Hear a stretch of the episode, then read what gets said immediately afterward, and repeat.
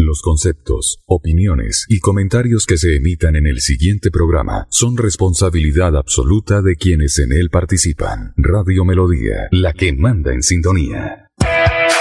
A esta hora, el show del deporte. El show del deporte. Con noticias, análisis, estadísticas, comentarios, voces de los protagonistas, debate y polémica del acontecer deportivo en Bucaramanga, Colombia y el mundo. En el show del deporte, todo sobre nuestro equipo del alma, el Atlético Bucaramanga.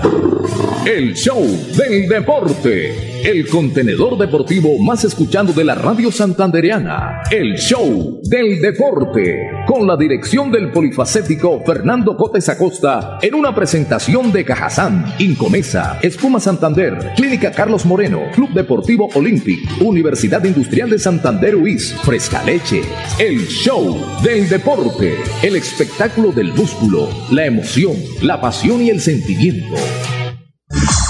La experiencia y trayectoria del mundialista José Luis Alarcón hacen del comentario una opinión con sello propio. La credibilidad es su patrimonio. Señoras, señores, ¿qué tal? Bienvenidos. Aquí estamos ya para presentarles esta emisión del show del deporte con la conducción en la parte técnica de nuestro ingeniero Andrés Felipe Ramírez. Aquí estamos en compañía de Juan Manuel Rangel, la dirección de Fernando José Cotes Acosta. También estará con nosotros Juan Diego Granados y este amigo de ustedes, José Luis Alarcón. El Sami Montesinos también está con nosotros, pero en sintonía. Por ahí lo vi, hace algunos minutos lo saludé. Estaba por acá por los entornos de Radio Melodía en el centro de Bucaramanga, donde originamos en el Máster Central de la calle 36, entre carreras 14 y 15, aquí en la pura esquinita del corazón de Bucaramanga, carrera 15 con calle 36. Bueno, hay muchas cosas por contar, pero vamos a presentar de inmediato a don Fernando José, el polifacético. Antes que nada, eh, Fernando, quiero felicitar de una manera muy especial a esta empresa radial, a Radio Melodía, nuestra casa hoy, porque la verdad, la verdad, la sacaron del parque. En radio local, en radio independiente, la sacaron del parque. Los escuché hasta las 10 de la noche y un tremendo grupo de trabajo acertados con los datos, con las cifras, eh, muy bien el trabajo de Diego Galvis, el hijo de Eliezer, que está en los Estados Unidos, y desde allí apoyó todo este trabajo y cobertura periodística encabezada por don Alfonso Pineda Chaparro, con don Eliezer Galvis, Laurencio Gambacoy, Ernesto Alvarado, y en fin, todos los muchachos que en la parte técnica también aportaron eh, su granito de arena para que este trabajo de Radio, de Radio Melodía la potente Radio Melodía eh, estuviese con todos los santanderianos en la información, sobre todo después de las 4 de la tarde, entregando los resultados, incluso primero en Radio Melodía y después en la registraduría. La registraduría sacaba los datos, pero se analizaban, se procesaban rápidamente matemáticamente para eh, pues sacar las curules. Ya lo último, la registraduría pues iba sacando las curules, lo mismo que usted, mi querido Fernando, en el canal TRO. Así es de que, Ferco, bienvenido. Una feliz tarde. ¿Y cuál es su balance de lo que fue la jornada electoral, la jornada de la democracia el día de ayer? Fernando. Fernando Cotes Acosta, el polifacético, experiencia y versatilidad radial en el show del deporte. El show del deporte.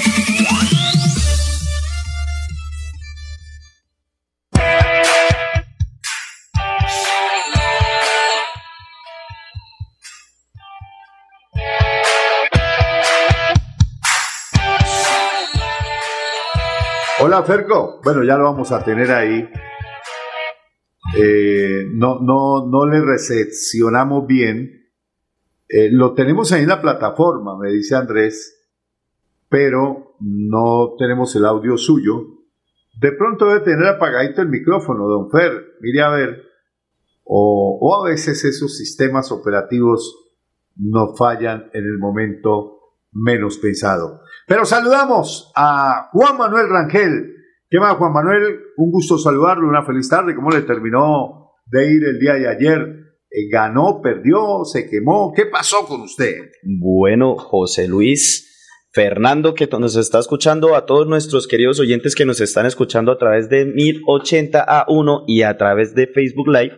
Eh, acotando un poquitico lo que dijo usted, José Luis, también felicito mucho a Radio Melodía por el excelente trabajo que hicieron ayer.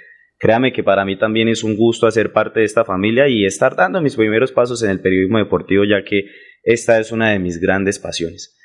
Pero bien. Eh, ¿Qué balance le dejó en materia política? Usted que pues, es inquieto también de, de pues, lo que nos puede pasar en el entorno claro, social. Bueno, pues, eh, José Luis, la cuestión es que hablar de política siempre es una cosa muy complicada que a veces uno prefiere evitarlo, pero el balance que yo le puedo dar es que ahora los jóvenes están movilizándose más, eh, hay muchas corrientes de las que la gente está muy cansada y hoy en día lo que nosotros queremos son resultados, oportunidades como poder tener un empleo digno y pues bueno, quizás para algunas personas esta la, este es el cambio que están esperando y pues bueno, esperando, esperemos que para el país esto sea ganancia y no sea más que culpable de que se cree más corrupción de la que había.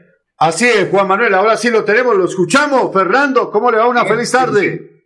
¿Sí me escuchan? ¿Sí me escuchan ahí? Ahora sí, ahora sí lo estamos escuchando, porque antes bueno, usted modulaba y no lo escuchaba. computador para poder estar aquí. Estaba en el estudio, ahora pasé a la sala.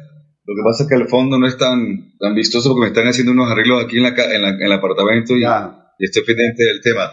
Bueno, un placer saludarlos. Buenas tardes para ustedes. Eh, 12.36 minutos. Eh, el balance, eh, cada quien lo mira de acuerdo a, a cómo, le fue o cómo piensa o cómo tiene el concepto político.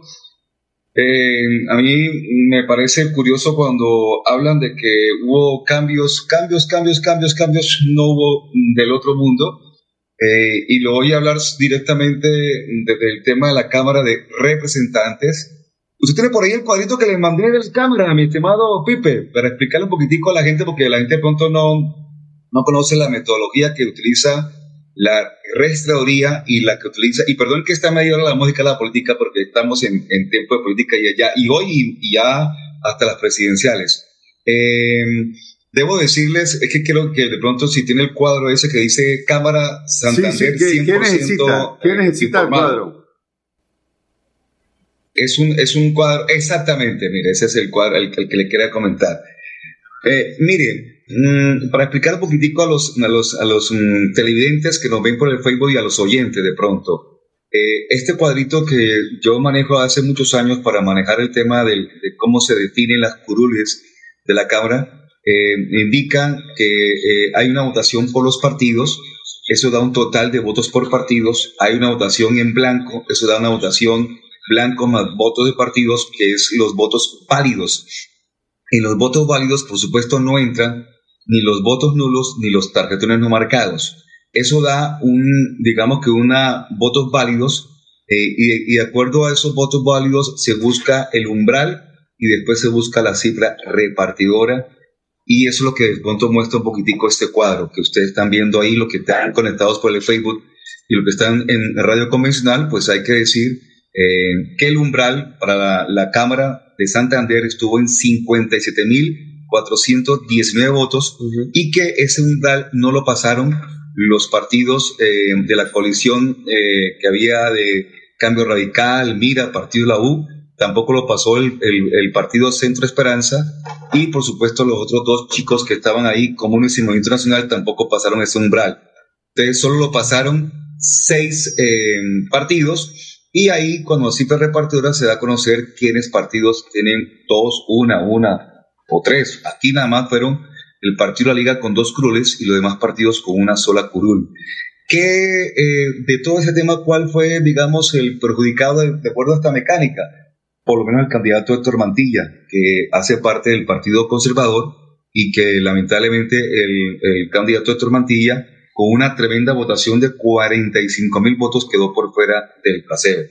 Pero haciendo solamente un análisis del tema de la Cámara, cuando me escucho por ahí algunos personajes, lo acaba de decir también Juan Manuel, en el sentido que hubo una renovación, que hubo cuatro eh, mm, eh, curules para partidos, eh, ahora le llaman alternativos, pues uno se encuentra con que el tema no es tan así, porque las dos curules que, que entrega la liga son, y los, lo conoce todo el mundo, son dos curules de partidos, en el fondo, de gente de la, de la política tradicional de este departamento las dos curules de la liga, eh, la curul del Partido Conservador y la curul del Partido Centro Democrático, así que la mayoría, los cuatro, sean de partidos tradicionales. Tal vez los únicos así que no, eh, cinco, porque creo que los únicos dos son Cristian Avendaño en el Partido eh, Verde y la chica del Pacto Histórico que no le hicieron caso a Petro. Petro dio una información de que no votaran por esa lista y la gente votó por esa lista. De pronto no tenían claro el, el concepto y esa lista sacó más de 70 mil votos y metió, por supuesto, a una persona porque era una lista que tuvo demanda, que tuvo tema jurídico, la niña eh, no se retiró, eh, puso tutela y finalmente le aceptaron la lista del pacto histórico con una sola candidata, ella. Y esa, esa niña, ganó, era lista cerrada, pues clasificó a la curul. Es lo que quería decirle rápidamente. Ya el tema del Senado, hombre, Sí, el partido Pacto Histórico tuvo el mayor número de, de curules empatados con el Partido Conservador, pero si usted mira ahí para abajo, el Partido Conservador, el Partido Liberal, el Partido Cambio Radical, el Partido Centro Democrático, el Partido Mira, el Partido de la U, todos tuvieron curules y así que en este momento el, Senado está más eh, con la clásica política tradicional o con los, con los partidos políticos tradicionales que de pronto con algo diferente y nuevo. Es así como lo viro yo desde esta óptica. Y ya el, el tema de las consultas, que fue lo otro que se me revisó ayer, pues hay que mirar. Eh, yo lo escribí anoche en el tema de los grupos donde estamos haciendo análisis, que la votación sumado del equipo Colombia y el equipo y el, y el otro Centro Esperanza mm, ganan en votación a lo que sumó el pacto histórico. Ese es un dato porque la gente comienza a, a nada más toca a Petro a, a, a, a Sergio Fajardo y a Fico Gutiérrez, ¿no? Que eso es una coalición ahí, todo lo de pacto histórico es Petro, últimas, el que terminaron todos votando por Petro y nada. ¿Cuántos votos, ¿Cuántos votos terminó sumando pacto histórico? Casi cinco, casi 6 millones, contando los de Francia Márquez, ¿no, Fernando? millones algo. ¿Cuánto? Pero por encima los, pero por encima los 6 millones sumaron eh, los, otros dos, los otros dos consultas. No, entonces, eh, para mí, para la gente del pacto histórico que está celebrando, para mí, para mí, para mí, creo que eh, se quedó corto. Ese es el techo. Está corto, está Claro, ese es el techo, ese es el techo de Petro. Porque uno dice, ¿quién, ¿a quién le votan a Petro? Pues lógicamente los del pacto histórico. Ahora, de pronto pueda conseguir unos votos con los del Partido Verde, ¿cierto? Eh, póngale, póngale un millón de votos, qué sé yo. No, no, no, no, no, no, no, porque aquí el Partido Verde está dentro de la otra coalición. No, por eso, pero póngale, póngale, porque es que en ese partido alternativo también hay, hay mucho zurdo. Sí, claro. Póngale que esos zurdos del Partido Verde que, pues, tuvo 14 pero, pero, pero, José, póngale un millón de ese Partido Verde a, a, Pacto Histórico. Pero venga, José, pero José, es que no solamente son tres candidatos, hay diez candidatos. No, por eso, por eso, pero digamos para, para, para una posible segunda vuelta. Lo pongo yo en ese escenario. No, pero lo que quiero decir es que en este momento hay inscritos siete candidatos y se esperaba la consulta. Ya la consulta salió, quedan, salen tres candidatos. O sea, en este momento inscritos hay diez candidatos. Entonces hay que esperar, porque ahora sí comienzan a, a manejarse las coaliciones, los acercamientos porque seguramente algunos de ellos no van a estar y van a desistir, de pronto van a decir, no, mano, yo mejor me retiro, mejor me le pego a este, yo no, y, hay que esperar. Por, eso, por eso más o menos uno configura las fuerzas de derecha, las fuerzas de izquierda, las fuerzas de centro, y uno dice, Oscar Iván, en compañía de Fico, esos seguramente van a terminar unidos, eh, seguramente, lo más seguro es que eh, Uribe llegue y diga, venga, eh, Oscar Iván, muchas gracias, pero aquí el candidato que, vamos a respaldar es Fico, porque es el que viene de menos a más, y, entonces va a coger mucha fuerza y a ese sector pues se le van a pegar también los conservadores, eh, que ya Barguil pues le dio el espaldarazo, eh, se le van a pegar las otras fuerzas de, derecha centro que estaban en coalición Verde Esperanza y no sé los verdes eh, cómo vayan a quedar con, con Petro y con, y con esta coalición uribista. y ahí el que va a tener que inclinar la balanza, como lo hemos dicho antes incluso de, de las votaciones de ayer, es Rodolfo, porque Rodolfo, pues para el lado que incline la balanza, pues lógicamente va ese candidato a tener mayor favorabilidad. Se le inclina para el lado de Petro, pues lógicamente Petro coge una fuerza, con esos seis más la que puede aportar Rodolfo, con eso le alcanzaría para, para ganar en, en la segunda vuelta. ¿no? Creo yo, creo yo. Debemos esperar, debemos esperar qué ocurre con la primera sondeo encuesta que publican por ahí en una semana para saber ya con los 10 candidatos cómo está el tema. Eh, por supuesto en Santander. No, pero, pero ¿cuáles, ¿cuáles serían los 10? A ver. Eh, Petro, Petro, Petro, Fito, Fico. Eh, no, no, no, no, lo que están inscritos, lo que están inscritos. A ver, José, hasta el viernes pasado a las 6 de la tarde había tiempo para inscribirse. El penúltimo a inscribirse fue Cambio Radical. Pero el, presidente del partido se inscribió porque asume la gente que ahí va a aparecer de pronto la figura de Germán Vargas Lleras. ¿Ve? Entonces, lo que en este momento. Pero como le fue a Cambio Radical, que perdió. ¿Cuántas curules perdió Cambio Radical? Como está inscrito, por ejemplo? Como está inscrito Ingrid Betancourt, está inscrito Zuluaga, está inscrito Luis Carlos Pérez, está inscrito, hay, hay siete inscritos, ¿ve? Diferente a la consulta. A esos inscritos hasta el viernes se le unen los tres de la consulta, o sea, la consulta Equipo Colombia, la consulta del Centro Esperanza y la consulta del, Pacto Histórico. Entonces, ahí es donde está el tema. Entonces, allá hay siete candidatos presidenciales o eh, inscritos ante registraduría. Oye, ya y avalados. ¿Sabe qué me, ¿sabe qué me llamó la atención? Ganador en el Senado con casi el 20% en Santander, eh, la coalición Verde Esperanza, y en Santander, ganador en la Cámara eh, Rodolfo, ¿no? que sacó dos, dos curules, también con el 20%. Pero, pero ahí donde yo voy, José, ahí donde yo voy. Sí, sacó una buena votación en la, liga, 180 y pico mil de votos. Ya en este momento, de, tanto número que he tenido, sí, pero recuerde que los dos curules de pertenecen a partidos tradicionales en medio de todo. No, no, pero. a propósito del Partido Verde, a propósito del tema, que ahí sí hay una. Pero Rodolfo, Rodolfo es el que manda en esa, en esa.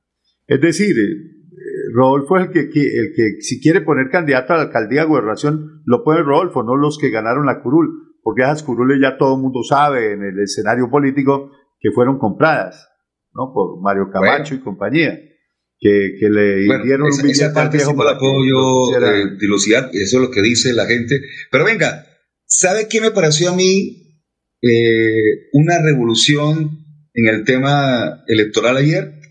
La de un chico que desde Bucaramanga trabaja el tema de, de las redes sociales, JP, ¿sí? Hernández. JP Hernández, sí. su nombre, su nombre eh, creo, que, creo que utilizas el apellido de la mamá, sí. que él es Pulido Hernández. Pero venga, rescaté casualmente de las redes sociales. Fue una de las mejores votaciones del país, ¿no? No, total. Eh, y la mejor votación del Partido Verde en todo el país. Sí. Pero rescaté el video con el cual el hombre agradece la votación en el país gracias a las redes sociales. Y lo rescaté porque el hombre desde Bucaramanga, y voy explicando un poquitico el video, si él lo va pasando mi estimado eh, Pipe, porque él desde la novena comienza el video con el cual agradece a la gente que votó por él en Colombia. Eh, y lo digo que lo explico porque el video comienza con una música, él caminando por la novena, llegando como a la casa, saludando como de pronto a una persona, de pronto su madre, no sé, su mami, porque creo que es la que era. Pero, pero rueda, el video, mi estimado. Está. Ese es también caminando por la novena aquí en Bucaramanga. Y, y hace el video y, y dice mil gracias Colombia, eh, voy a explicar mientras la gente ve el video en, YouTube y suena la música, eh, voy explicando porque esta imágenes era, era una especie de introducción que hacía este candidato, ya elegido senador de la República con una alta votación, 189 mil votos, eh, y cómo el hombre... Le ganó a Humberto de la Calle. ¿Ah? Le ganó a Humberto de la Calle. Sí, le ganó a Humberto de la Calle, y, pero mire, pero este Partido Verde metió tres senadores de Santander, no solamente este chico, sí. también está el tema de, de ahora se me fue, de Fabián Díaz, y, y tengo un tercero que es Gustavo Moreno. Los tres en esa lista de la... Ese Gustavo es el de Barranca, ¿cierto? De Barranca, exactamente, de Barranca, apoyado un poco por el, por el alcalde de Barranca, según lo que dicen los, y por los corrillos políticos. Ajá.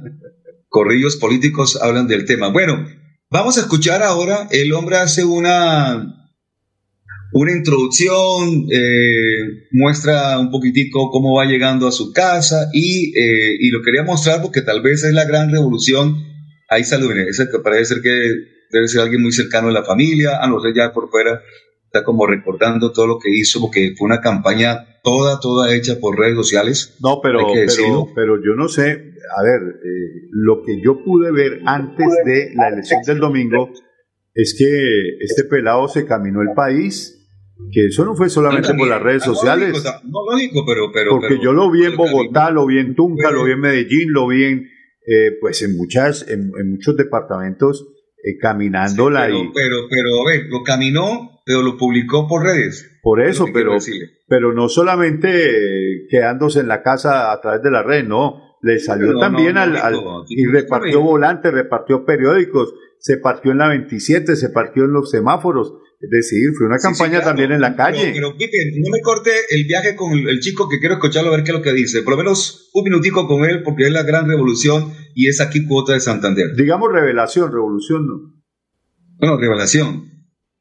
no, pero no el video, ya, el hombre ya está ahí. Es que usted dijo revolución y a mí la revolución... sí, el man es un tese, eso sí. Ah, es que la parte, la parte de donde él habla es la que me, la que quería escuchar, mi estimado Pipe, lo que le decía, un poquitico Bueno, aquí Pipe que no joda tanto. Es Colombia.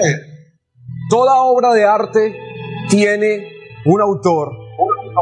Los aplausos, las glorias y los halagos que esta obra de arte se merece siempre son para su autor. Hoy en Colombia, yo soy esa obra de arte y mi autor es Dios. Todos los aplausos, las glorias, los halagos, los recibo y se los entrego a Él. Él es el dueño de mi vida, Él es el autor y a Él quiero iniciar dándole toda la gloria. Colombianos, lo logramos, si se pudo.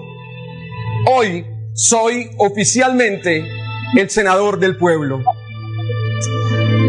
Soy el senador de ese vendedor ambulante, el senador de ese constructor que todos los días, al rayo del sol, trabaja fuertemente para ganarse su dinero. Hoy soy el senador de esas mujeres berracas que día a día trabajan duro para sacar adelante a sus hijos. Hoy soy el senador de esos estudiantes a los cuales les robaron 70 mil millones de pesos y les toca subirse a un árbol para poder tener internet. Hoy soy el senador de esas madres que perdieron a sus hijos en una protesta. Jóvenes que lo único que pedían era tener un mejor país, un país de oportunidades que tanto les prometieron, pero que nunca construyeron. Jóvenes que salieron a las calles y empezaron pidiendo que no nos robaran, pero terminaron pidiendo que no nos mataran. Y aún así, este miserable mal gobierno, que no solo le bastó con atracar al pueblo, hizo oídos sordos. Y su presidente se decidió a obedecer la orden de su patrón de apuntar y disparar las armas contra el mismo pueblo. Hoy, como nuevo senador de la República de Colombia, le hablo a los nuevos congresistas. A ellos les pido que por favor lleguen al Congreso a legislar de forma honesta. Le hablo a esos congresistas que pertenecen a la maquinaria, a esos de la politiquería que lograron llegar al Congreso gracias a sus miles y miles de millones, a esos que hoy están listos para llegar al Congreso a robar al pueblo. A esos congresistas, hoy les digo, no se alisten, no se enfiesten, porque no les voy a permitir que se roben lo que es del pueblo. Hoy ha llegado al Congreso un hombre humilde, de una familia muy pobre, que durante muchos años ustedes estuvieron atracando. Mi familia y yo conocemos muy bien a qué sabe el hambre. Tienen ustedes enfrente a un hombre que no les tiene miedo y que está dispuesto a entregar su propia vida si es necesario para defender a un pueblo que durante décadas ustedes han estado burlando, atracando y asesinando. Al nuevo Congreso le pido y le exijo que no se unten las manos de sangre. Sangre de inocentes que mueren en una fila de un hospital esperando una cita o una intervención que nunca llega. Porque la plata de la salud, ustedes durante años se la han estado robando. No se roben lo que es del pueblo.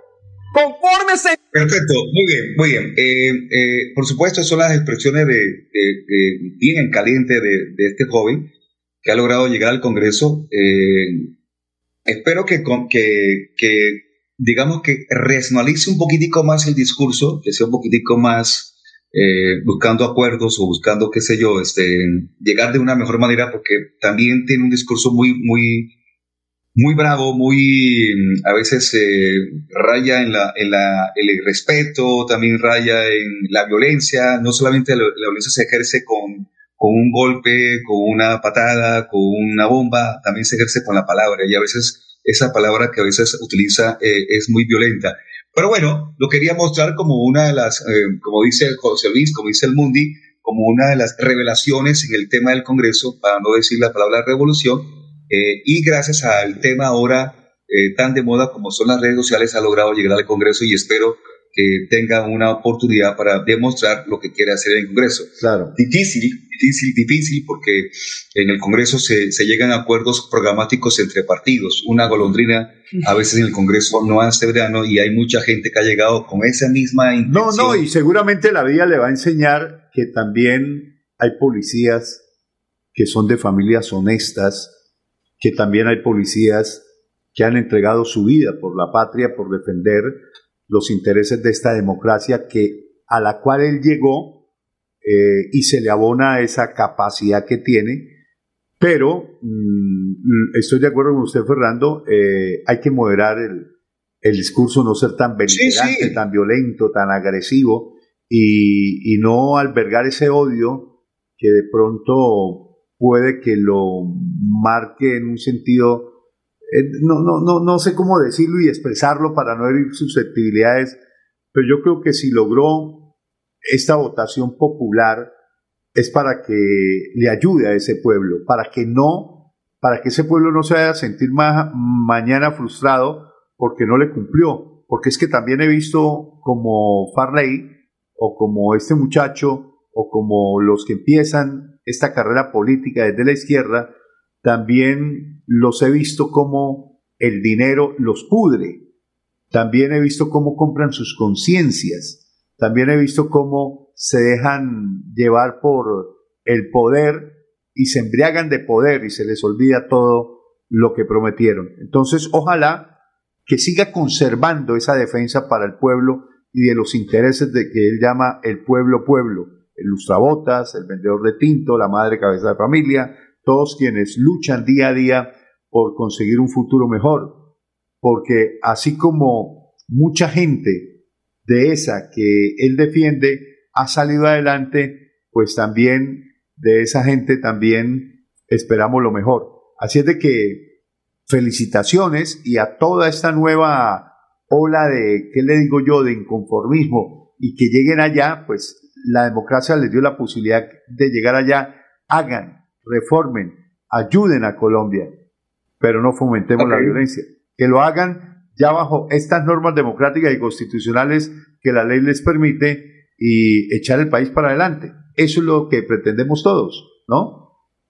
Totalmente, totalmente. Y, y, la verdad que no se puede perder también el, el, norte, y el norte es que también tengamos una, una posibilidad de, de lograr producir, de lograr construir un mejor país, pero cada vez que yo paso por la 27 y me voy acercando a la cancha Marte o al estadio y veo que no hay ningún semáforo que sirve entre el, el, ¿cómo es? el, el mesón de los Búcaros y la calle 14, y no, y la UIS, no hay ningún semáforo, entonces uno dice, bueno, ¿y a quién perjudicó el tema de la protesta y, la, y el daño de los semáforos? De hecho, creo que ha habido un par de accidentes en esa ruta donde han caído jóvenes motorizados. ¿Por qué? Porque no hay semáforos. Y cada vez que yo paso por la vivienda, ahí en la 27 con González Valencia, y veo que todavía está el edificio sin reconstruir y veo que ahí había existido una oficina donde habían 8, 10, 12 personas trabajando y pierden de pronto el empleo. Entonces me acuerdo de esa parte y digo, bueno, pero eh, y no y, no todo es así como lo miran de que hay claro claro no,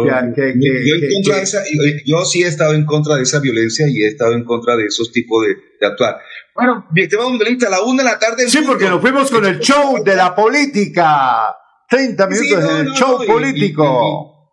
no, sí, porque además de eso había que hablar del tema, pues hombre, felicitar los nuevos eh, senadores. Oye, el, pelado, como, Cristian, ¿qué es? El pelado representante de la Cámara también. Que, Avendaño. Cristian Avendaño. Muy bien, felicitaciones. Y mire que la juventud sí, puede, la, juventud sí puede llegar, claro, sí pueden llegar con, con, las armas y, herramientas democráticas que les permite la ley y no acabando con la ciudad.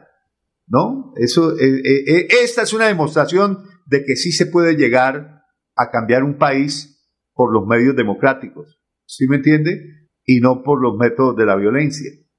Y luego la, siguiente, la violencia trae más violencia. Votó el 50% de la gente de Santander. O sea que mire que todavía hay mucha gente que no, no, no, no, no se mete en el cuento y permite que otras personas eh, decidan el, el futuro del país. Para alquilar eh, balcón, entonces estará la, eh, la, Marín Lozano muy bien por el doctor. Eh, Oye, a mí se me quemó. que, sigue la, el Senado. A mí se me quemaron los amigos de Fuerza Ciudadana de Santa Marta. No, José, pero que. No, alcanzaron el umbral. ¿Y sabe qué me duele? La votación mayoritaria de este partido. Emiro. No, no, no, no. Eh, no Emiro aquí, no, Emiro quedó de sexto, séptimo. No, ¿Verdad, Tobón? Casi, exactamente, el del señor Tobón ¿Con casi cuántos votos? 175 mil votos y no salió senador. No, qué barbaridad. No, no, no, no, no. No, pero bueno. Sí, ya, ya, les queda, eh, sí, en el Senado pasaba lo siguiente para explicarle Es que, es que le faltó, le faltó poquito a Fuerza Ciudadana, le faltaron tres puntos, sacó, el umbral era del 3%, le faltó 0.3, sacaron 2.7, y con el umbral, si hubiesen logrado el umbral, sacan tres senadores. Sacan dos. es lo que quería sacan dos senadores. Sacan a Bernardo Tobón y a Rafael Martínez. el sistema, en el Senado opera diferente el sistema y en el Senado se requiere el umbral del partido y se logra con el 3%, de la votación que no logró indudablemente Fuerza Ciudadana y se quedó por fuera. Le faltaron 40 mil votos. Sí, exactamente, pero el Viro hizo su ejercicio acá en, en Santander y lamentablemente tampoco. Oye, bajita la votación de Miro, creí que iba a sacar más. Yo también, yo también. Pero, yo esperaba de Miro por lo menos, por lo menos unos 30 mil votos. Se me olvida el senador de... ah, ya, ya hablé de José Alfredo Marín, Partido Conservador, Partido Liberal, Pinto y... Esa dupla ganó. Esa, esa eh, dupla de, de, de, Marín y, y, Díaz Mateo gana, ganadora. Sí, sí, sí, sí. Ahí, ahí le fue muy bien, por supuesto. Claro, la valla de la Marte sirvió a lo que a las vallas. No, no, no. Ahí sirvió muchísimo, por supuesto, el apoyo que tenían ellos para, para el tema. Bueno, joven eh, José Luis. Permítame, no, no, antes, antes, de ir a la pausa comercial, porque le damos la bienvenida hoy que estamos acá en cabina con los Juan, ¿no? Estamos con los Juanes, Juan Manuel y Juan Diego. Eh, Juan Diego hizo un trabajo desde el día sábado tranquilo que lo vamos a pagar todito, no me no me mire así con esos ojos. Por eso le quería, le quería decir, José, yo me despido un poco de ustedes. Ah, bueno. Que la estoy, Sí, no, porque no nos va el programa en el show político. Yo ya me vi, yo ya me vi lo que, lo que tiene Juan Diego Granados, así que a partir de este momento, Juan Diego, para que nos exponga un poquitico lo que ha sido la... Pero, después de la pausa. y la convocatoria, por supuesto. No, y la pausa ya hoy es más cortica. Más ah, cortica porque tenemos todos los candidatos que teníamos que gracias a Dios confiaron mucho en este espacio deportivo para hacer la promoción de sus propuestas. Así Entonces, mm, vamos a esa pausa. No, pero primero saludemos a Juan Diego que llegó juiciosito aquí con todas las de la ley. Juan Diego, ¿cómo está? Buenas tardes. Fernando, muy buenas tardes. Estoy que me hablo. El profe Piripi Osma nos dejó estar en todo el entrenamiento. Qué bueno, qué bueno. Le hicimos fuerza entre todos los. A usted no le caía bien Piripi en un comienzo, ¿no? Le sentía así como ese señor y le escuché hablando muy despectivamente del señor Piripi. Le decía, ahora parece que ha cambiado, ¿no? Él estaba más con Cravioto porque Cravioto lo consentía más. Es que, eh, no, no, pues era una, una nostalgia de que era el primer, la primera experiencia vivida de un técnico despedido desde mi llegada al periodismo. Pero bueno, la travioneta, la se, pinchó, se volcó, se, se, fue por el monte la travioneta. Ahora estamos montados en la pipirineta. En la pipirineta, en la piripimanía. en esa primera experiencia, por supuesto, se, se, se dieron una simpatía y una empatía. Claro, claro. al hombre le dolió mucho, al hombre le dolió mucho la partida de Cravioto. Duró llorando, Dios mm. mío. Era una de las. No, Pero él no llora tanto como llora Juan Manuel por sus dirigidos del equipo que él adora allá en Europa. Él eh, llora más Juan Manuel que que, Juan Diego. No, señor, yo solo lloro por Bielsa.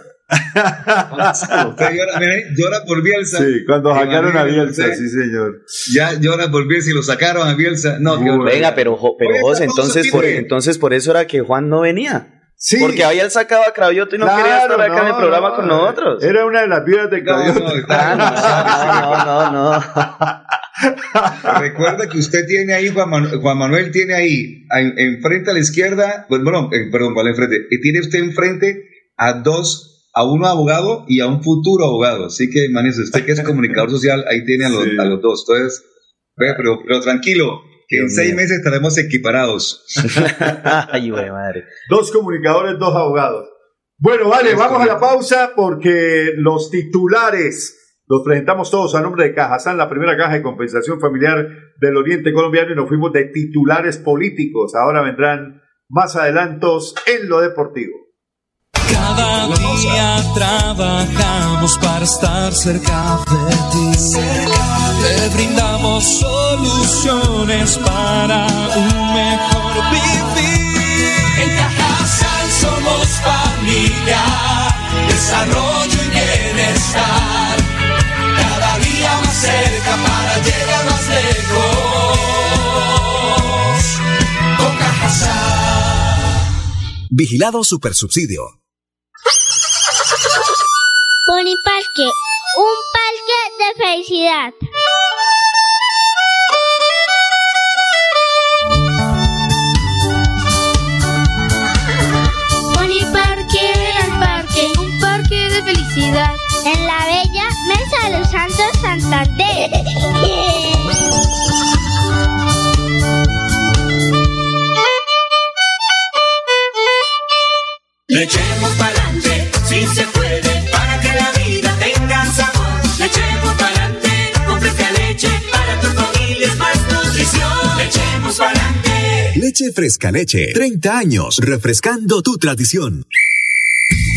Márcate un golazo con Cubo y participa en el torneo Interbarrios Cubo. Bucaramanga, 400 años. Regresa a la fiesta del futsal más importante del oriente colombiano. Son más de 45 millones en premios y 200 cupos disponibles. Inscríbete y participa marcando el 310-850-1658. Organiza Vanguardia y Alcaldía de Bucaramanga.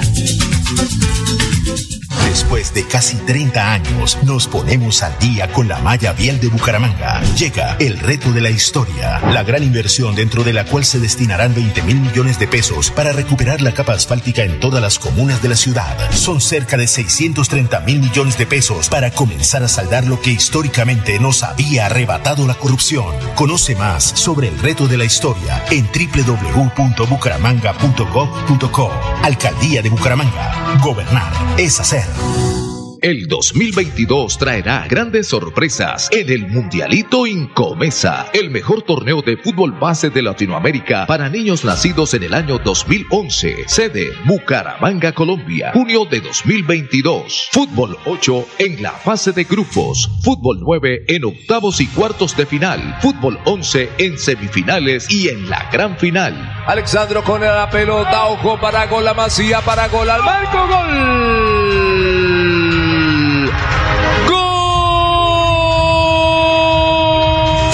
12 millones al técnico campeón y 6 millones al técnico subcampeón. Inscribe tu equipo en un torneo de fútbol base a la altura de los mejores del mundo, exclusivo para las mejores escuelas del continente. No me grites, aliéntame. WhatsApp 310-289-8760. 310-289-8760.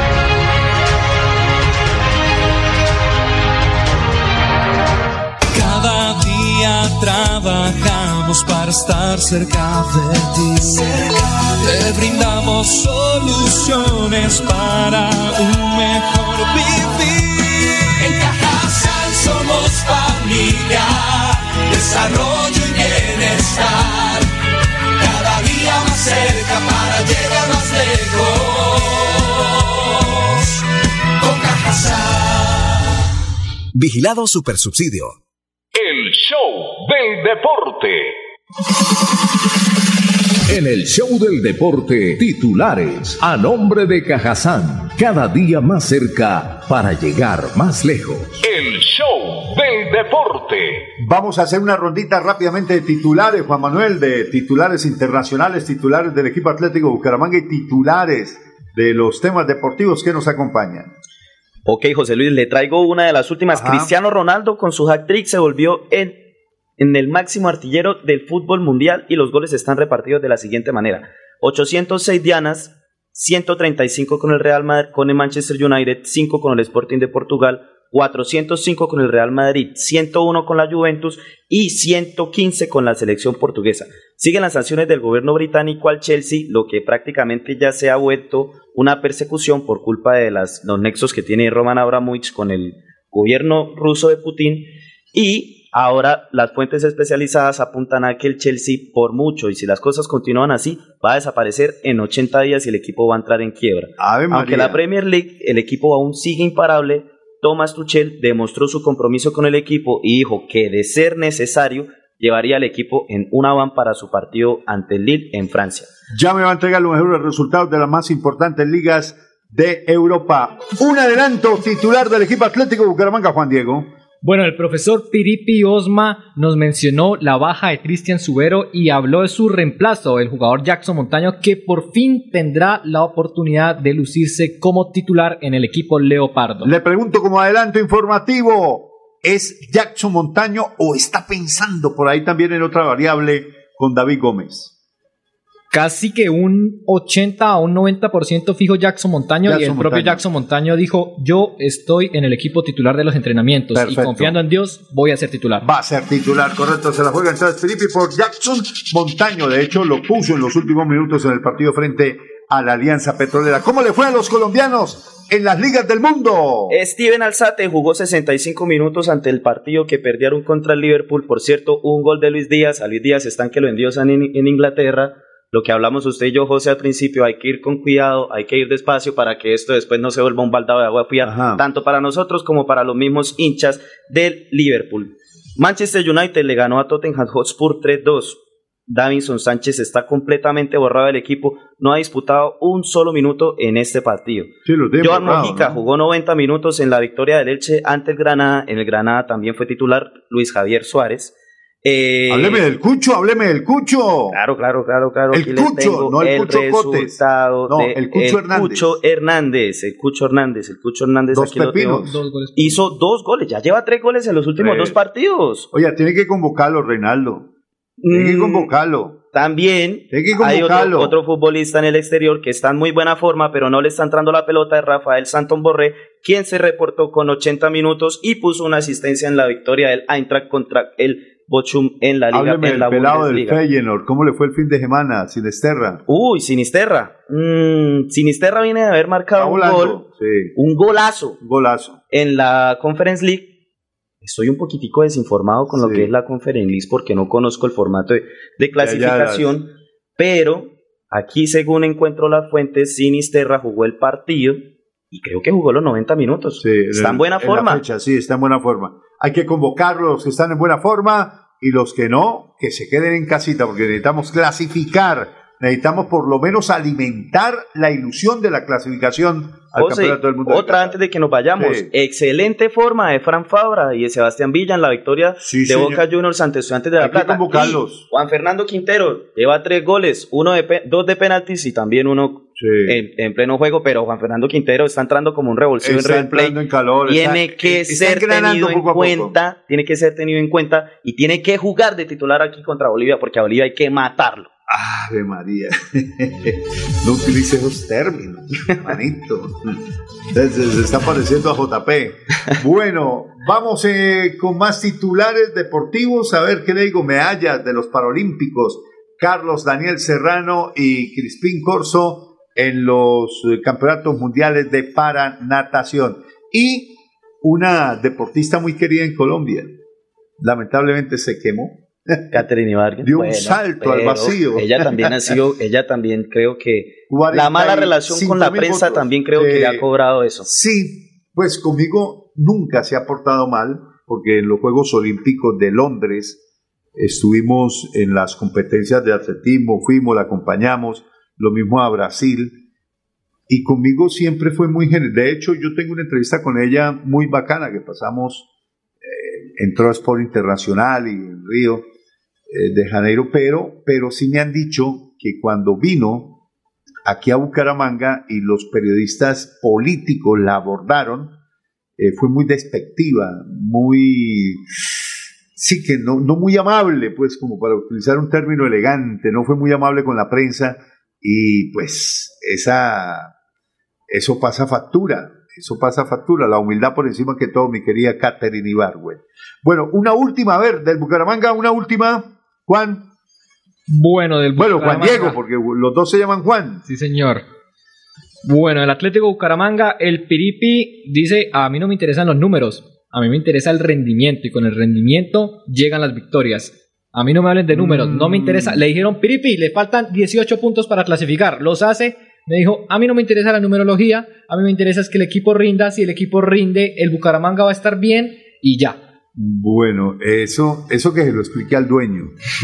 Porque Sí. al dueño es El al que dueño más le interesa. eh, al que más le interesan los números es al dueño. Tendremos que hablar con él qué fue lo que quiso decir, porque yo no, yo puede que vea un equipo jugando muy bien al fútbol, pero, Pero si si no me no rinde, gana, si José, no gana, antes de irme le voy a dar una noticia de las que a usted le gustan. A ver. LeBron James, a pesar de que la temporada de los Lakers ha sido supremamente terrible, eh, va noveno. Creo que no van a entrar a la de King postemporada. acaba de convertirse en el único futbolista en activo. ¡Basquetbolista! basquetbolista, sí señor, muchas gracias por la corrección, en acumular 36 mil puntos, 10 mil rebotes y 10 mil asistencias. ¿Y de qué le puede servir a LeBron James? ¿Mm? Si no pasa Los Ángeles Lakers. Eh, pensé que con la llegada de Westbrook pero, pero LeBron ya hizo lo que tenía que Sí, hacer no, con los Lakers. pero- Los Lakers es llevaba que tienen- aproximadamente 11 años sin ganarse una liga y Ajá. llegó, Le- y llegó LeBron en su segunda temporada y la ganaron. es que tienen un tremendo equipo. Eh, la llegada de Russell Westbrook. Westbrook, eh, pensé que le iba a dar un poco más de... Es muy frágil, está muy frágil, está muy frágil y perdieron ayer contra los Suns. Sí, pero, pero los tandearon y los han venido tandeando feo. En cambio, mi equipo, mi equipo, porque soy hincha hace muchísimo tiempo, no de ahora, de Golden State Warriors, sí, como, los atendió como con la mano a los Bulls de, Milwaukee, el- también les aplicamos una tanda brava. Eh, está, está on fire, que llaman, ¿no? Con, con la muñeca caliente, eh, Thompson, que Thompson. regresó, regresó después de la lesión y la verdad está, pero imparable. Y para las personas que son amantes del básquetbol, así como José Luis y yo, recuerden, recuerden que ahorita viene la locura de marzo, que se empiezan a decidir los ocho clasificados a los playoffs y de ahí en, adela- y de ahí en adelante empe- empezaremos a tener las finales, pues que es una de las Yo- partes más atractivas que tiene la NBA. Le veo pinta para llegar a la final, no sé si, si para campeón de la NBA en esta temporada a los Golden State Warriors, porque está ya Sticker acoplando la nómina que no tuvo el año pasado, porque el año pasado sí la sufrimos, no entramos a la Sí. postemporada, pero este año sí vamos Yo sigo, viendo, yo sigo viendo en muy buena forma a los Phoenix Suns. Me Mm, parece que están los muy bien. Suns Devin sí. Booker es un excelente Sí, basquetbolista. sí. Y también esto, Chris Paul, Fueron que está finalistas el acompañándolo. año pasado. Eh, para mí puede que tienen todos los enteros para poder de- entrar de nuevo a la final. Vamos a ver, vamos a Bueno, ver yo les cambio el deporte, yo no Sí. soy tan partidario de, del básquet, del soy básquetbol. más del tenis. Ajá. Juan Sebastián Cabal y Robert Farah clasificaron a la siguiente fase en el Indian Wells, ganando 7-6 el primer set y 6 por 2 en el segundo set. Juan Diego y Camila Osorio. ¿Qué se ha sabido de Camila Osorio? Camilo Osorio se retiró del partido. Sí, Creo que le pasó factura el cansancio físico. de Monterrey, sí. Sí, señor. Eh, y no, iba claro que la también de manera estrepitosa. Claro, la estaban tandeando perdiendo 5 a muy 0 feo. y se retiró en el último frente a esta. Zabalenka. Es- ella es de. Bielorrusia. Sí. Bielorrusia y después perdió. Y anoche Rafa Nadal eh, con el hijo de Pix Corda eh, ganó 2-1 en el último, en tie break del tercer set. Una, una victoria impresionante. Yo la sufrí. Yo veía a Rafa Sí, cómo yo- estaba de mal en ese Sí, segundo set. Que lo tandió feo Corda. Y yo había dicho, ya le ganó. Le iba ganando 5 a 2 Pero, la- el tercer pero, set. pero a- algo que abonarle a Nadal, saca los partidos con el alma. No, es- a, No. a él hay que, hay, Es que, una- hay que amarrarle las manos para ganarle los para- partidos. pa- mejor dicho, el que le gane tiene que, pero ve- ve- vender las, las duras y las maduras, pero afortunadamente logró pasar, pero no le veo así. A- anoche perdió Zverev. el Perdió alemán, Alexander. Alexander Zverev, el alemán perdió con un Pero está mal. Tony Kroos. Se supone que ya es el Oiga, número un uno. estadounidense y que yo no, yo no conocía a ese, a ese Tony Kroos, no lo conocía y le dio una tanda a Zverev impresionante. No veía hacía rato un tenista así norteamericano. Muy bien, nos vamos a ir de una vez con el equipo Atlético Bucaramanga para que este muchacho trabaje. En el show del deporte, las últimas del Atlético Bucaramanga. El equipo Leopardo, el equipo del alma. Leopardo soy, con emoción las notas de esta canción Bueno, ahora sí, a lo que vengo para que Fernando vea por qué es que me paga. Sí, porque es que le paga, porque le paga bien. Sí, Ya me- yo me di cuenta de los cheques que le hace. cada billetico que me suelta como que lo sufre. Sí, Entonces eso. acá estando mostrándole todo lo que le traigo. A ver. Bueno, en primer lugar, el primer entrenamiento que hizo el Piripi, porque como lo mencionaba, Sí. le hicieron presión a este colega de, de tiro de esquina, se me olvida ahora el nombre. Pressing, le hicieron pressing.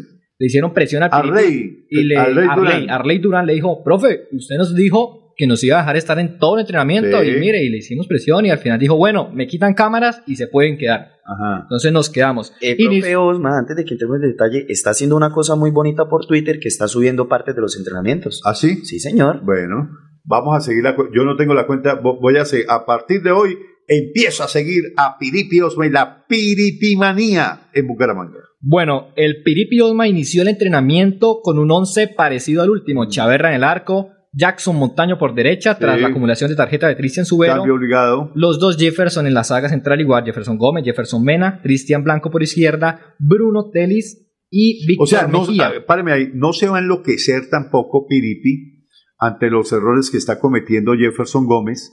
Yo de Jefferson Gómez tengo las mejores referencias, pero tampoco soy ciego de que ha cometido errores que lo pueden combinar a que Piripi lo pueda relevar. Y ahí hay relevos que están esperando, como el caso de este pelado que vino del Deportivo Independiente de Medellín, Echeverría. Ya le iba a hablar, Jaime Giraldo. Ah, Giraldo. Se lo dije desde un Giraldo. principio que estaba referenciado como volante de marca, pero Jaime Giraldo siempre ha estado ha, jugando. ha estado como central o en su defecto el que arrancó jugando en esa Pacho posición Rodríguez. Pacho Rodríguez entonces Sí, porque Jefferson. Henao ya completamente claro borrado. las pilas ahora sería un mal mensaje cierto si llega a cambiar a Jefferson Gómez por la disparidad de criterios que hubo en la cancha con Dairo eh, Moreno. Dairo Moreno porque entonces la gente iría a pensar ah pero ¿cómo así? Entonces se le fue encima a Dairo Moreno, a Jefferson Gómez, y el técnico se plegó a, a esa situación. Entonces, a mí me parece que lo hace bien el Piripi en darle nuevamente la oportunidad a Jefferson Gómez para que pueda resarcir. Sí, o sea, le, está, le está dando de nuevo el voto de confianza para que continúe haciendo las además, cosas bien. Además, eh, Juan, Juan Manuel y Juan Diego no es mal jugador. A mí me parece que no es mal jugador. No es mal jugador. Que la ha embarrado, que ha cometido tortas, sí, pero las ha cometido eh, por falta de concentración o falta de training que por deficiencia técnica, porque para mí es uno de los jugadores más técnicos en la, en la pareja de centrales. Es de los poquitos que sale jugando con pelota al piso y que despresuriza al equipo cuando lo, lo le tienen presión alta. José, hay una cosa en la que siento que no podemos estar de acuerdo y es el hecho de que a Jefferson Gómez, cuando nos han hecho los goles, siempre ha sido por el mismo error que comete, que es perder la espalda. Sí. Siempre Y- pierde la espalda, deja de referenciar su parte Sí. trasera y ahí es cuando pasan y, le, y sencillamente Como se, ve- como se la hizo el paraguayo Ramírez con el Deportes Tolima. termina solo viéndoles el número, como el error, que fue un error muy... Tomaba tequila y cerveza. Ahora yo me la paso buscando una razón para verte bailando. Me roba el corazón sin permiso. Su movimiento me tiene indeciso. Por sus cadenas yo estoy indeciso.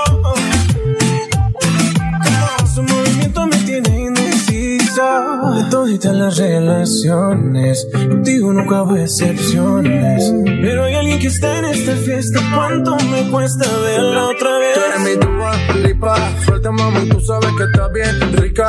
Dándole hasta abajo, ella no se quita. Perfume de Chanel, ella rompe con su flexibilidad. Ella le gusta que la mire, la mire. Parece modelo de cine.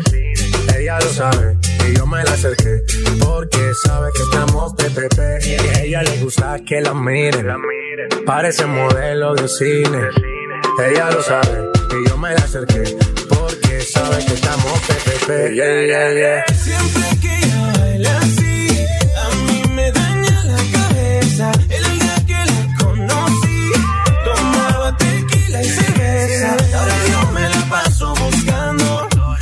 Razón para verte bailando. Me roba el corazón sin permiso. Su movimiento me tiene indeciso. Por sus cadenas yo estoy indeciso. Su movimiento me tiene indeciso. Por sus cadenas yo estoy Semana. Fueron más Para de 10 trabajar, días de claro, descanso. claro. Pero ahora, lo que en realidad me está llamando la atención a mí es el hecho de que Víctor Mejía se está volviendo la primera opción para Tiripi Osma. Sí, mm, y yo no lo vi muy bien en el partido frente a Alianza Petrolera. Yo creo que, que si ya, bueno, le pregunto, ¿se recuperó del todo 100% con el alta médica para tener el alta futbolística Michael Acosta? Michel Acosta, sí señor. Sí. Estuvo en el equipo B. Correcto. Y no entró porque él entró a conformar el equipo A. Ajá. Pero la cosa está, bueno, primero le hablo. Marcelino ocupó el puesto de Rodin Quiñones. Correcto. Sí. Me parece bien. Pero al final el profesor retiró a Marcelín y metió a Michel Acosta. Ajá. Puso a Bruno Telis tirado por extremo Por izquierda. izquierdo y complementó con Sherman, Kevin Pérez y Dairo en punta. Espere, espere. espere. Sherman, Kevin Pérez y Telis por izquierda punta. y punta. Bueno, y muy buena noticia por el hecho de que Bruno Telis había salido con un ángulo golpe. Ya está en completas condiciones, Ajá. vamos a poder tener. Ah, sí. El miércoles podremos contar con él. Bueno, entonces armó a Mejía con Telis, Ajá, inició así. sacó a Mejía, metió a Telis, perdón, metió Marcelín, Sherman, Kevin Pérez Y Dairo en punta. Dairo en punta. y al final Sacó a Marcelín, corrió A Bruno Telis hacia a la Telis izquierda. por izquierda y metió a Costa con Mejía. Ah, y algo más. Sí. Sacó a Kevin Pérez y metió a Diomar Díaz por derecha. Eh, ¿A usted cómo está caminando, Diomar? Por el momento va todo muy bien. Igual que el partido, muy buen trato de balón. Sí, pero muy, muy. Eh, ¿Qué tal la dinámica? Físicamente, no sé, no. ¿Todavía no está? Es que realmente no es una, en los entrenamientos no se juega cancha completa, es media cancha, entonces Claro, no es espacio reducido. espacio reducido, no es mucho el físico que se le pueda ver a un futbolista en ese espacio. Pero buen manejo de pelota sí Pero tiene. sí tiene buen manejo. Pero de Juan pelota. Diego, antes yo creo que al contrario, porque tiene que correr más, tiene que ocupar más espacios, tiene que ser más rápido con el balón y estar en constante movimiento. Por lo menos mejor velocidad de reacción. Pero bueno, todo eso lo iremos a ver en el partido frente al Deportivo Cali. Lo importante es que tenga alternativas ahí en el banco el técnico Piripi para jugarle al Deportivo Cali. Ahora sí. Ahora sí, la primera rueda de prensa. Entra a, hablar el profesor Armando Piripi Osma acerca de si este es un partido definitivo contra el Deportivo Cali por el hecho de que el rival esté en tan mala situación y la necesidad de Bucaramanga sumar de tres. Además, menciona el reemplazo de Subero, esto como había dicho, por la acumulación de tarjetas amarillas. También dice que el equipo tiene una estrategia, que todo equipo tiene una estrategia para ganar los partidos, pero que el fútbol se gana es metiendo goles. Dijo, yo, como dijo Travioto, yo en el tablero siempre gano y todos los técnicos en el tablero siempre ganamos, pero lo importante es meter goles. De 10 jugadas que tenga, tengo que meter 5. Y en relación a lo que le decía anteriormente, la cantidad de puntos necesarios para clasificar, mencionó que él no va con eso de los números, él va con el rendimiento del equipo. Andrés, por favor. Bueno, el partidos definitivos todavía no hay, solamente tenemos un ca- calendario de 10 partidos que tenemos que, trabajar bien. Aquí siempre hay que pensar en el partido siguiente, el partido siguiente el Deportivo Cali, con la misma idea de, y optimismo de- de vencerlos y seguir creciendo y sumando puntos en la tabla. Bueno, las plantillas se conforman con 25 o 30 jugadores. Si no, si no puede jugar uno, tendrá que jugar otro y en ese tenemos que pensar. Si no viene Teo, pensaremos en quién es el que lo va a reemplazar. Igualmente nosotros le daremos entrenamiento específico a aquel que va a reemplazar a Subero por la, por la sanción. Bueno, la estrategia del juego es parte intrínseca del equipo, pero usted sabe que un partido se gana es con haciendo más goles que el rival. Ese es el fútbol, para eso fue reglamentado, para que el que gana marca más goles. Entonces nosotros tenemos que pensar que si corregimos algo y empezamos a tener el arco en cero, te estaríamos más cerca de ganar, ¿no? Los partidos. No, yo, yo no le hago números, la numerología es parte de, de las estadísticas, yo le hago es rendimiento, a mí me importa más que el equipo rinda, porque si rinde bien, estoy seguro que las cosas llegan. Si creo 10 opciones de gol, tengo que meter 5. Entonces, eso es así. La, la efectividad es la parte que hace que haya un cambio grande en los equipos. Sí, nos acaba de llegar por aquí una noticia bomba en la parte política. Don Fernando Fernando la acaba de tirar. Oscar Iván Zuluaga tomó la decisión. Pues yo, yo creo que esta decisión es de Uribe y lo empezamos comentando. Un secreto a voces. Eh, no, al comienzo de esta, de esta programación deportiva les dije, eso es Fico con Oscar Iván Zuluaga y ahí está. Oscar Iván Zuluaga he tomado la decisión personal de acompañar la aspiración de Fico Gutiérrez, un mensaje a todos los colombianos, solo unidos podemos salvar la democracia y la libertad. Bueno, esa es la noticia política bomba hoy. Eh, sigamos con, Bueno. con Piripi. Sí, señor. En el segundo fragmento, el Piripi resaltó el hecho de que el Cali es el campeón. Dijo, sin importar el rendimiento, sigue siendo el campeón y nosotros debemos jugar como campeones. También dijo que él no es de sentimientos encontrados, no le interesa el hecho de, de él haber jugado por allá. Bueno, el Cali es un equipo que es altamente competitivo. El campeón uno lo tiene que respetar. El mal momento de eso es partido tras partido. Entonces nosotros lo vamos a respetar como el campeón. Vamos a jugar contra el campeón. Eso le dije a los jugadores. Y quiero que ustedes jueguen también como campeones, porque uno tiene que sentirse en la cancha bien ante un rival bueno, como fue el Atlético Nacional. Y después, eh, ¿qué le digo yo? Yo siempre espero que mi fórmula de, de, de la planificación, del entrenamiento y de la competencia se dé a alto rendimiento y, y eso nos dé ese resultado final. No, no, no tengo sensaciones. Yo soy competitivo, yo soy ganador. Y por último, explicó cómo va la relación de la adaptación del equipo a su estilo de juego. Bueno, ya va a venir Piripi, tranquilo muchacho, no se me preocupe. Eso fue que quedó de tanta política y tantos votos que le metieron a ese computador ayer, tantos partidos políticos, entonces eh, se disparó el disco duro. Bueno, por el momento le voy dando como la convocatoria. Ajá. No, no, ya, de una vez rematamos Ah, ya, con ahora Filipe. sí. Listo. Claro, construir un equipo toma tiempo, ¿sí? Eh, es una cosa clara. Ahora tenemos la novedad y la novedad es entusiasmo para el grupo. Esto es lo que tenemos que consolidar. Hay equipos que duran mucho tiempo para poder hacer una estructura completa y una funcionalidad en el partido que, se note, con, con de juego que sean muy notables desde la salida jugando, como los, a- la transición defensa-ataque o la, o la creación de jugadas con un equipo replegado. ¿Qué es lo que visualizo? Nosotros tenemos que visualizar es qué pretende el rival hacer aquí, en qué campo nos va a jugar. El arte de la guerra lo dice ahí. Lo primero que usted tiene que analizar es el terreno, en qué terreno me van a pelear la batalla. Ah, bueno, y hablando del terreno, nos dejó algo interesante. Sí. José Luis, ¿usted cree que el Cali va a salir a atacar o a defender? No, va a salir a atacar. Bueno, el Piripi nos dijo no, van a salir a defender. Dijo, no les creo. apuesto lo que quieran que el Deportivo Cali va a salir a defender. Y Ah, ¿no? dijo, cuando acabe el partido en la siguiente rueda de prensa hablamos y verán que lo que yo les dije es cierto. Mm, A ver, yo veo que ahorita el Deportivo Cali es un equipo que está en urgencia. Porque ya se les está, ya, hay- ya vamos más de medio campeonato jugado y Cali sigue de último. Solo tiene ocho puntos. Está Eh, grave. Y bueno. Bucaramanga no tiene que ser el equipo que se deja ganar y el- de ahí en adelante empieza a levantar, como ha pasado con, con Envigado. Y también como pasó con Pasto, que ganó, empató y bueno, Pasto tiene buena plantilla y Sí. todo lo que sea, pero no está teniendo los buenos resultados.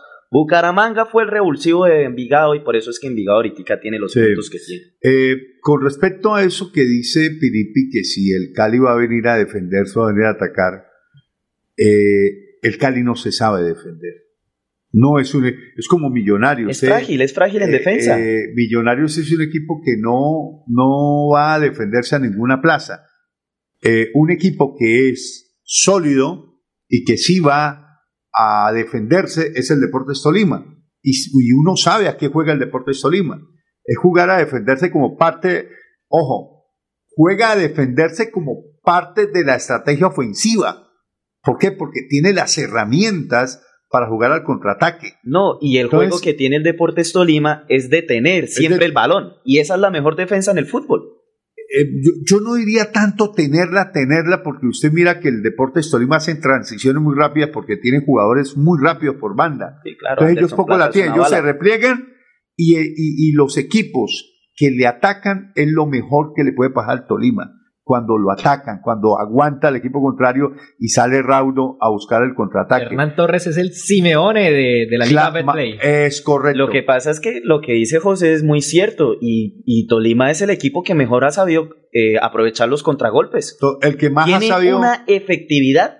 Porque todos los, todos los delanteros que tiene la ese, era, meten. ese era el Bucaramanga de, de Upegui de Nelson Reyes. No, y todos los delanteros de Tolima la meten.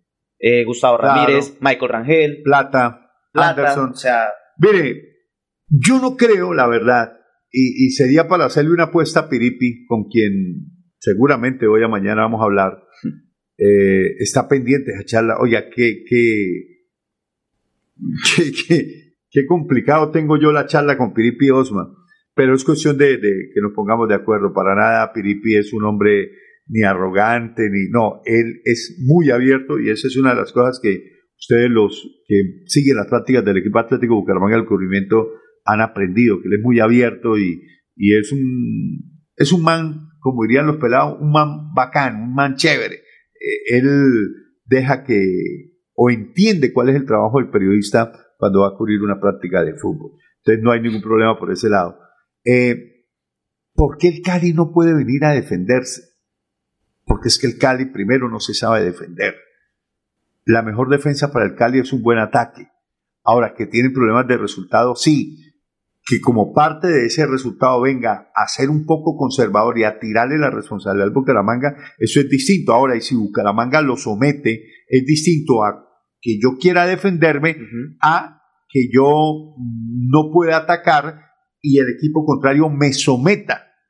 Son dos cosas totalmente diferentes y ahí es cuando uno tiene que saber diferenciar. Cuando un equipo me somete, o sea, una cosa es querer y no poder. Yo quiero atacar, yo quiero salir atacando, pero el, el rival no me deja. me neutraliza y por el contrario, hace que yo me repliegue y pareciere, pareciere que yo me estuviera defendiendo, pero no, es porque el rival no me permite salir. Y eso muchas veces suele pasar. Yo quiero salir, pero el rival no me deja. Eso también es virtud del rival. Bueno, vamos a terminar ya con Jackson Montaño para acabar lo de la rueda de prensa. Bueno, Jackson mencionó cuál es el objetivo del equipo para este encuentro. Adicional, dijo lo que han trabajado de cara al partido y para finalizar reafirmó que él va a ser el titular hasta donde él lo tiene claro del partido. Eh, bueno, primero que todo, eh, buenos días para todos. Eh, bueno, creo que venimos pensando igual, ¿no? En, en conseguir los, los tres puntos de, de local, que es lo que hemos trazado como objetivo.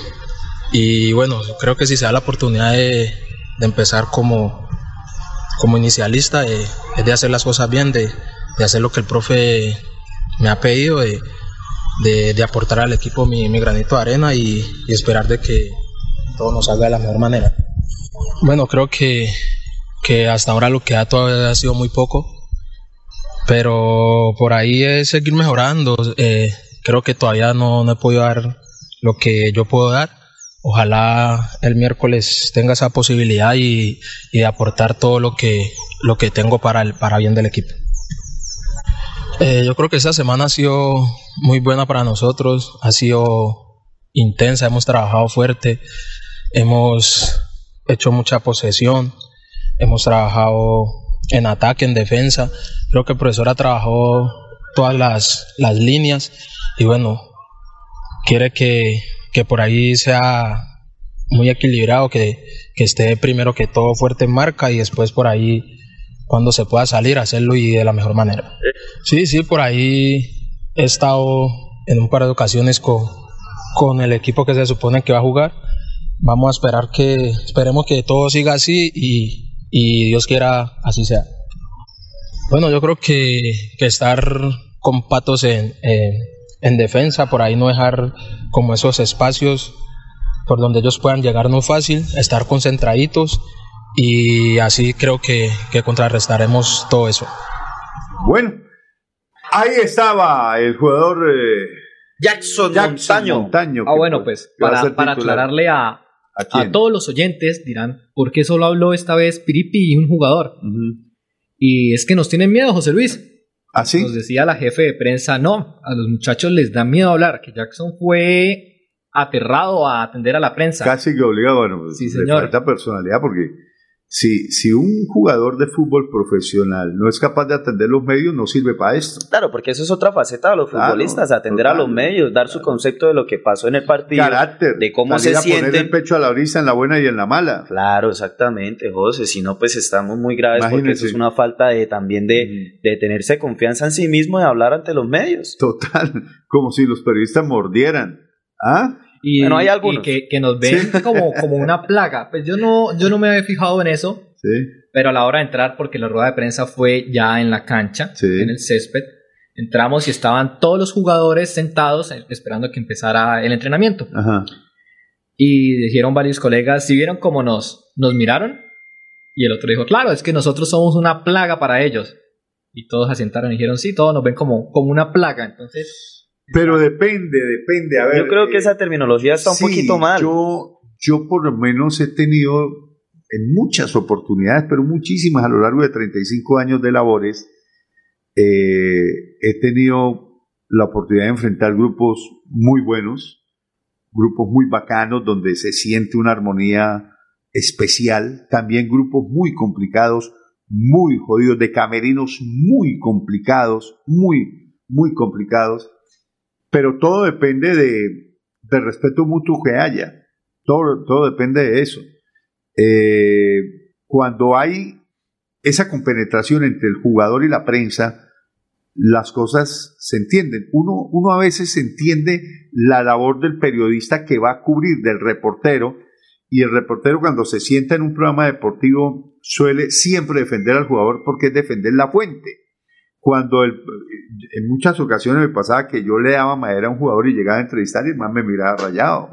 Entonces, ah, pero yo ando la entrevista y usted dándome madera, no, no tiene que decir lo que es. Pero por lo general es mucho más, eh, digamos, laxo en la crítica, porque la crítica pues se queda para uno, que es el, el- el que comenta, el que, el que analiza un poco la- la- las cosas sin dejar que el periodista que cubre también pueda analizar y pueda evaluar los comportamientos futbolísticos. Lo que pasa es que le cuesta más porque va a tener el contacto directo con el jugador. Entonces dice, ah, bueno, y este pingo, a, a mí che- varios jugadores me han dejado de hablar y en otras nos hemos puteado mutuamente en la cancha y en varias situaciones ha pasado eso, que uno llega y empieza, a, a hacer a unos reclamos y se van de grosería y uno también le responde con lo mismo.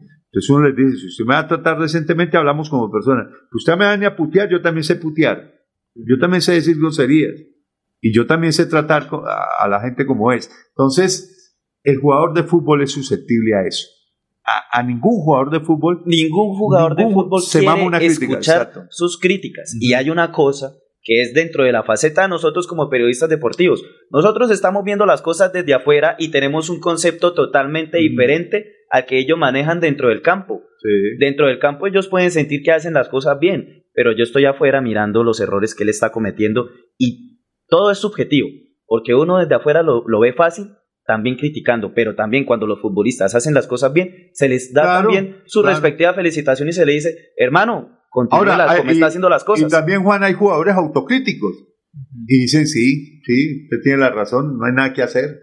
Y hay jugadores que, ¿cómo viste? No, dale, la embarró aquí, ta, ta, sí, mano.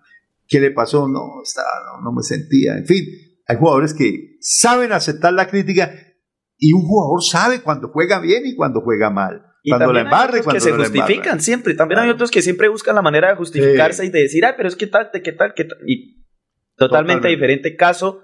Les voy a dar uno de los casos que a mí, a mi Ajá. parecer, era uno de los futbolistas, es uno de los futbolistas más autocríticos y por eso es que es un capo y un crack de fútbol mundial. Sergio Ramos. Sergio Ramos era uno de los que cuando salía a convalecer ante los medios, era de los que aceptaba los errores, de los que decían cuando las cosas estaban bien, cuando las cosas estaban mal y qué era lo que el equipo tenía que corregir. Así es. Ahora, aquí en Colombia hay técnicos, voy a dar nombres, Juan Cruz Real, que siempre se quejan de los arbitrajes. No tiene otro tema para excusar, para, Lo mismo Dudamel. para justificarse. No tienen otro tema. Lo único que dicen es que los te- es que los árbitros me pitaron, le pitaron Mm. a ellos un penalti y a nosotros no nos pitaron dos. A ver, hermano, cambia el sistema y juegue. Sí, claro. Cambia el discurso. Así es, muchas gracias, Juan Diego, buen trabajo. Bueno, bueno, espere, le doy algo. Gularte entraría Ah, a la yo- convocatoria. Yo, creí que era una bomba, iba Ah, no, a no, tirar no. una. ¿Ah? No, una bomba es un hecho que me pasó. Estoy entrenando ahora arbitraje. Sí. Y usted se acuerda, ah, no, usted estaba en la camioneta. Yo hablé con Sherman al final del partido Sí. para, para pasarlo acá.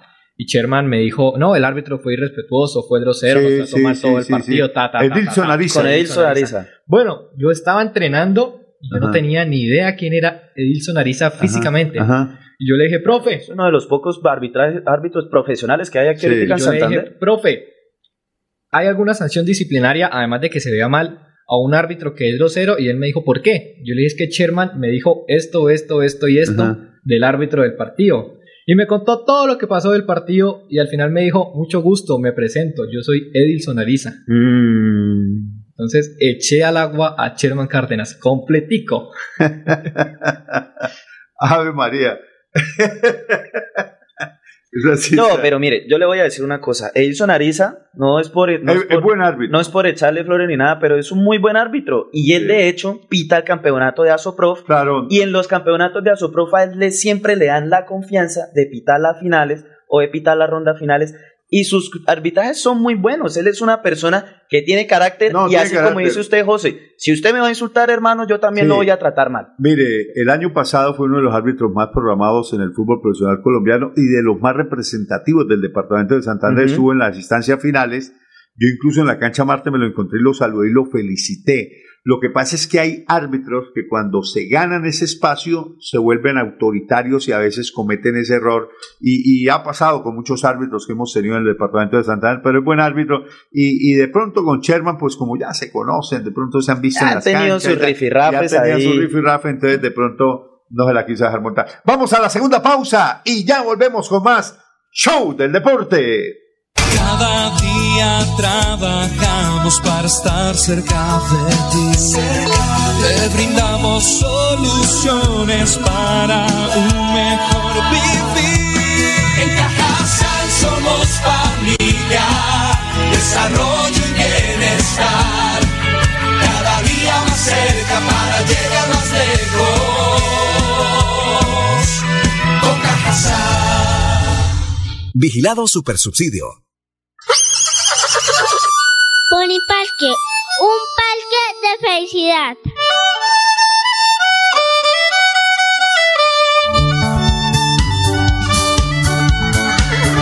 Pony Parque, el parque, un parque de felicidad. En la bella Mesa de los Santos Santander.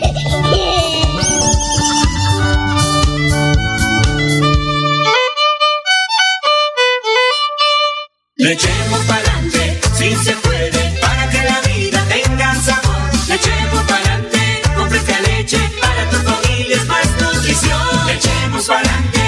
Leche Fresca Leche. 30 años refrescando tu tradición.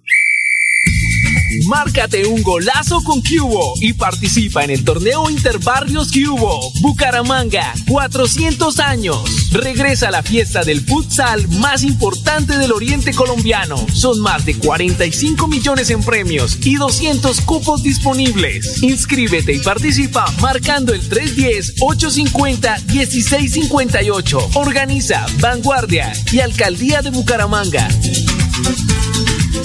Después de casi 30 años nos ponemos al día con los parques de Bucaramanga. Llega el reto de la historia, la gran inversión dentro de la cual se destinarán más de 15.890 millones de pesos para repotenciar siete parques de la ciudad. Son cerca de 630 mil millones de pesos para comenzar a saldar lo que históricamente nos había arrebatado la corrupción. Conoce más sobre el reto de la historia en www.bucaramanga.gov.co. Alcaldía de Bucaramanga. Gobernar es hacer. Thank you. El 2022 traerá grandes sorpresas en el Mundialito Incomesa, el mejor torneo de fútbol base de Latinoamérica para niños nacidos en el año 2011. Sede Bucaramanga, Colombia, junio de 2022. Fútbol 8 en la fase de grupos. Fútbol 9 en octavos y cuartos de final. Fútbol 11 en semifinales y en la gran final. Alexandro con la pelota, ojo para gol, la masía para gol, al marco, gol.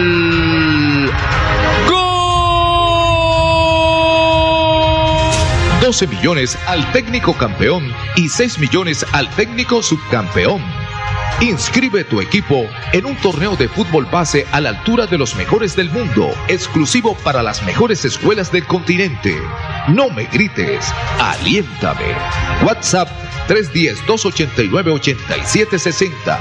310-289-8760.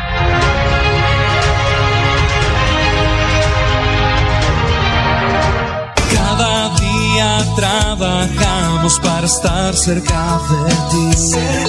Te brindamos soluciones para un mejor vivir. En Cajasal somos familia, desarrollo y bienestar. Cada día más cerca para llegar más lejos. Con Cajasal. Vigilado Supersubsidio. El show del deporte. Muy bien, regresamos unas 52, 3 minutos para comentar lo último del equipo Atlético Bucaramanga de convocados. ¿Quiénes más podrían estar en esa convocatoria, Juan Diego? Bueno, además de los ya mencionados, que son prácticamente los que siempre actúan en el equipo Atlético Bucaramanga, entraría nuevamente el uruguayo Sebastián Gularte. Igual entraría Jaime Giraldo, el central que le estaba mencionando, Sí. que ha mostrado buenas, buenas cualidades en todos los entrenamientos que siempre lo he visto. Siempre es de los más destacables, es un defensa bastante rápido también. Entraría Tristancho, el joven de, de la cantera del Atlético Uy, el Bucaramanga. volante 10, sí, sí, sí, señor. ya recuerdo. Lo puso Cravioto muy poquito, muy poquito. Incluso en aquella oportunidad decíamos, pero profe, ponga a Cristancho ya que este pelado Montoya no le da pie con bola. Ponga al chino, jueguesela. En la- alguna conferencia de prensa le dije yo este año, mi profe, jueguesela con Marcelín. Sí, señor. Tras la al aire. acá. Porque es que, mire, uno no necesita ser mago ni científico para saber qué jugador es bueno, regular o malo. Y uno ve un partido de fútbol y dice, ese es, ese es, ese pelado le puede rendir. Y no, lo sacó su amigo Cravioto ¿no? Su- no me mire así rayado. No, es que- Ojo, ojo, Juan Diego. Venga, no, su amigo Cravioto, mm, después de los partidos con Envigado, después de que le hace el gol a Envigado, en Copa Colombia lo puso a debutar y jugó bien. Recuerdo que se lesionó el lateral izquierdo en esa oportunidad, no recuerdo el nombre, y puso a Marcelín de lateral por izquierda y le jugó un partidazo, luego lo puso en, en- en Medellín y le jugó también otro partidazo, le hace gol en liga, gol de cabeza, y, y lo borra. No lo volvió a llamar, es que ni lo volvió a convocar. Por eso le decía en esa conferencia de prensa, profe, Jueguesela con Marcelín. con Marcelín. Me dice, es que usted es el empresario. Dijo, ojalá fuera el empresario y se reía Marcelín porque estaba ahí. Deje, jueguesela, que es bueno. Y uno cuando tiene eh, el conocimiento, más los técnicos que conocen mucho más al jugador, pues hombre, es muy tacaño que no le dé la oportunidad a un jugador que le está demostrando que le está haciendo goles y que le está salvando los muebles, mientras que en Inglaterra, en las grandes ligas del mundo, ponen pelados de 19, 20 años. No, no les da miedo colocar a los jugadores cuando están buenos. No, y yo creo que ya Marcelín se terminó de reafirmar con el profe Piripi Osma con ese partido que hizo contra Alianza. Fue muy Bueno, buen partido. Entonces, ¿cuáles serían las alternativas? Bueno, es- eh, entrarían esos y Sí. saldría Pacho Rodríguez, Ajá. saldría Jason Moreno y saldría Jerez, otro de los De la juveniles. Sí, señor. Bueno. Norm- eh, los que estarían ahí en suplentes, además de ¿Se los ya mantiene mencionados. Diomar Díaz? Sí. Se Diomar mantiene Diomar Díaz convocado, yo creo que va a estar. Diomar y Michael Acosta son fijos en la Sí, convocatoria. señor. Hay que ver realmente qué Y- pasará con Víctor Mejía, aunque por el momento no he visto noticia alguna de, de, de alguna de lesión. cómo evoluciona, sí. sí. Y entraría, pues. Bueno, mañana en la el- práctica Ajá. Vamos Estaría a el tener Carlos Henao, estaría Sí. Iván el Bebé Rivas, Ajá. estarían todos los otros suplentes, Suplentes. que acostumbran a ir con el equipo Bucaramanga. Perfecto. Y creo que ya esta fecha sería la última en la que cumpliría Johan Caballero, ¿no? Sí, creo que sí. A- Averigüemos ese dato para mañana, creo que no, el, creo que le recurso falta. de, el recurso de apelación finalmente lo, lo habrán No, Bucaramanga eso no, no funcionó. Una 55, muchas gracias a Juan Manuel, muchas gracias a Juan Diego, a don Fernando José Cotes Acosta, a Andrés Felipe Ramírez en la condición técnica. Un abrazo para todos ustedes, amigos oyentes, los quemadictos, pomada 4. Yo, chao pues, una feliz tarde. El show del deporte. El show del Con noticias, análisis, estadísticas, comentarios, voces de los protagonistas, debate y polémica del acontecer deportivo en Bucaramanga, Colombia y el mundo. En el show del deporte, todo sobre nuestro equipo del alma, el Atlético Bucaramanga. El show del deporte.